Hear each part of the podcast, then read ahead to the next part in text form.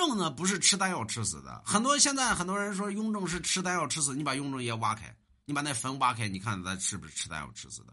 雍正呢，在于历史上有记载，说这雍正呢一天呢干嘛呢？你像，呃，康熙、雍正、乾隆，康熙呢打了一辈子仗，那么完了之后呢，这个 GDP 也拉不上来，基本上都耗费了。雍正呢，在于在于这个皇位之上呢，一直因为别人呢，你像这个八大铁帽子王了，或者各路王爷了，都篡权于雍正这个皇位，所以雍正只有一招，就是我有钱，我只要有钱了，我就。我就是爷，我才能叫雍正爷。所以雍正呢，一辈一一直在想怎么搂钱去，一天呢都不睡觉，就跟你们是一样的，一天他妈不睡觉，一天就你妈想怎么搂钱去。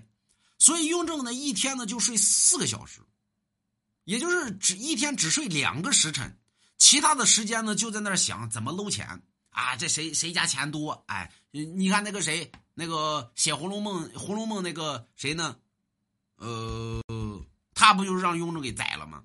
啊，因为不给钱嘛，不给钱把你全满门抄斩，那么，所以雍正一天只睡两个小时，其他的时间呢都在那儿考虑怎么去怎么去算计别人，这什么呢？用现在的话说就过劳死，那曹雪芹讲嘛，那么就属于过劳死，肝儿死了。所以雍正呢，在历史上记载的时候，雍正正在批阅奏章的时候，噗一口鲜血吐在这，呃，这这这个什么之上死了。那什么，用现在的话说呢，就是肺结核。雍正可能得了肺结核，肺结核呢，在古代叫什么痨病？